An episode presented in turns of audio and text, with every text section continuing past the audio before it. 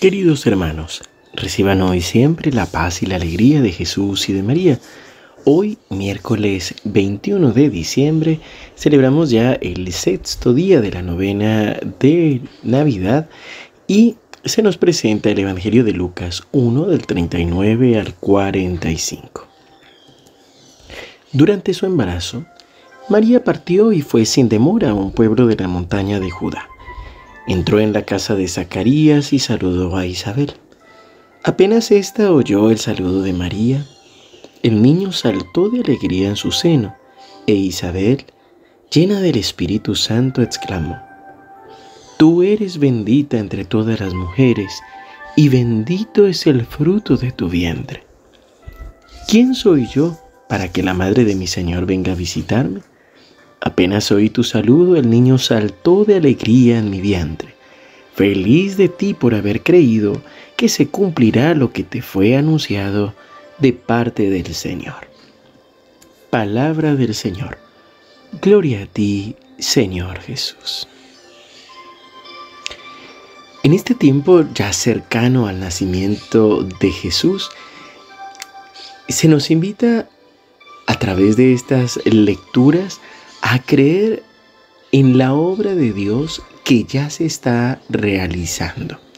Creo que a veces estamos muy atentos a los resultados, muy atentos a lo que se va dando solamente al final o a lo que ya aparece. Pero cuando llegan realmente el, el final de las situaciones, es decir, el logro de recibir un título secundario, un título terciario, un posgrado, de recibir un reconocimiento o de llegar, por ejemplo, en este caso con la Argentina que llegó a ser eh, campeón mundial de fútbol, empiezan a aparecer o empezamos a descubrir que para poder llegar a esa gran bendición, hubo realmente un proceso que también se fue gestando. Y en ese proceso Dios también está obrando. Y esto es lo que vemos hoy. María ha recibido el anuncio del ángel, Jesús se ha encarnado en su vientre y si bien todavía no ha nacido, ya está siendo motivo de bendición y ya está manifestando su gracia y su gloria a través de pequeños detalles que se van manifestando. María sale al encuentro de Isabel y de Zacarías, pues ha escuchado de parte del ángel lo que ha sucedido con ellos. Y sale a su encuentro. Pero en este encuentro que María tiene con Isabel, también hay una bendición y hay una actitud profética, pues es la unción del Espíritu Santo la que llega no solo a Juan Bautista que salta de gozo en el vientre de Isabel, y que queda lleno del Espíritu Santo para la misión que va a llevar a cabo, que es preparar el camino al Salvador, sino que Isabel misma también es llena del Espíritu Santo y vemos a dos mujeres que son profetizas, que hablan en nombre de Dios. Isabel que llega a descubrir y a proclamar en María bendita entre todas las mujeres y bendito el fruto que está en el vientre de ella. Y no solo eso, sino que además, como siempre que recibimos la unción del Espíritu Santo, va a tener la claridad de su indignidad o de su fragilidad.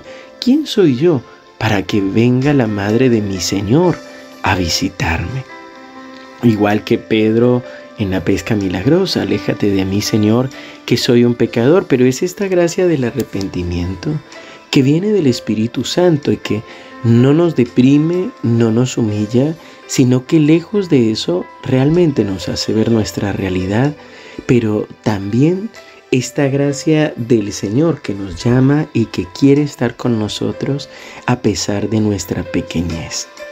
Por eso Hoy deberíamos meditar o te invito a que meditemos en la última frase de este Evangelio.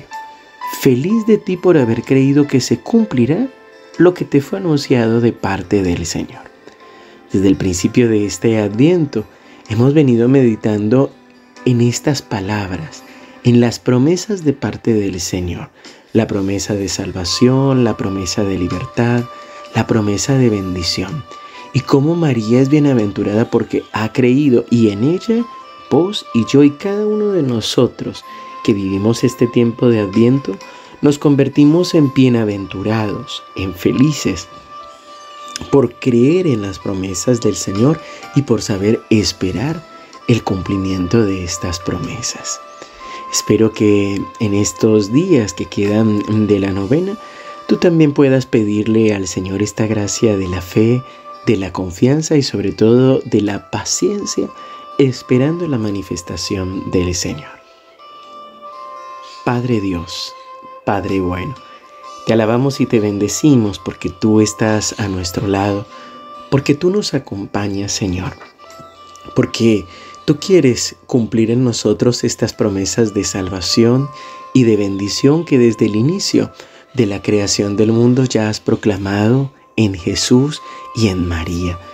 Señor, hoy te damos gracias porque permites que nuestros ojos vean la salvación, porque nos permites ver a todo, que todo un Dios se encarna en el vientre de una virgen, porque nos permites ver cómo todo un Dios se esconde en la apariencia de un niño, de un bebé, y realmente lo es, cómo se hace hombre, cómo muere en la cruz y resucita y cómo permanece en el sacramento del altar, en la hostia consagrada y en cada uno de los sacramentos para nuestra bendición.